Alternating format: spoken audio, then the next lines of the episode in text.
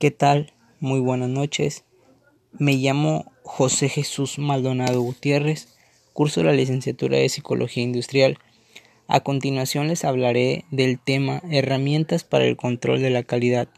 Este tema es de suma importancia para nuestra carrera y dentro de las organizaciones es ahora sí que lo destacado para que la empresa pueda tener o muchísimos éxitos o fracasos.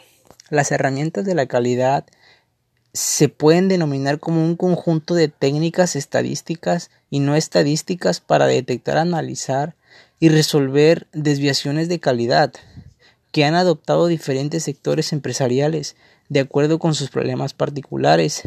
Cada empresa es un mundo y solo dentro de ella se saben cómo se resuelven, las cuales se basan en diferentes metodologías algunas de ellas adoptadas por sus características y requisitos para su implementación, haciendo obviamente a unas más costosas y sobre todo más complejas que otras, aunque éstas se relacionan generalmente con las empresas manufactureras por su base estadística y cuantitativa, hoy se sabe que las empresas de servicios o cualquier otro giro, pues claramente pueden también verse beneficiadas por las bondades que éstas ofrecen en la gestión de la calidad.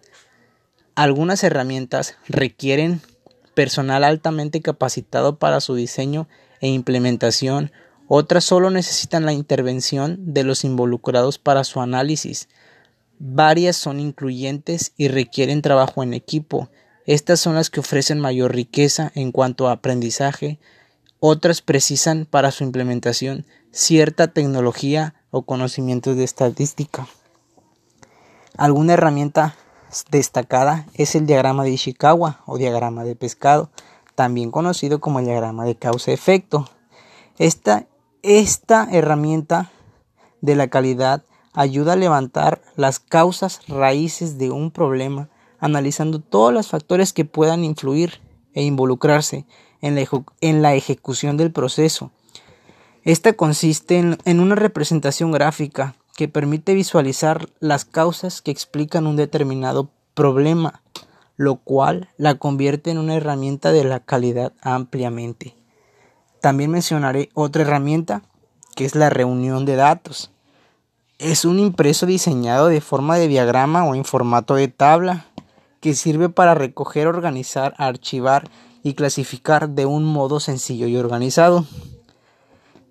Ese dato que nosotros vayamos a obtener debe aportar información que permita generar un cierto conocimiento.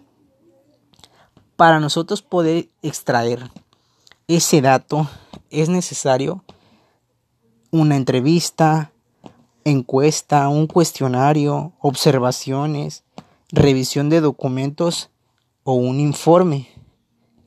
Y la tercera herramienta destacada e importante dentro de la gestión de la calidad son los histogramas, que es una representación gráfica de una variable en forma de barras donde la superficie de cada barra es proporcional a la frecuencia de los valores representados. Por ejemplo, se agrupan los datos en clases y se cuenta cuántas observaciones, llámese frecuencia absoluta, hay hay en cada una de ellas. Se presentan intervalos de clase en el eje de abscisas, eje horizontal, y las frecuencias absolutas o relativas en el de ordenadas, que sería el eje vertical. Agradezco su atención. Este se destacan estas herramientas ya que son las más usuales y más importantes dentro de la calidad.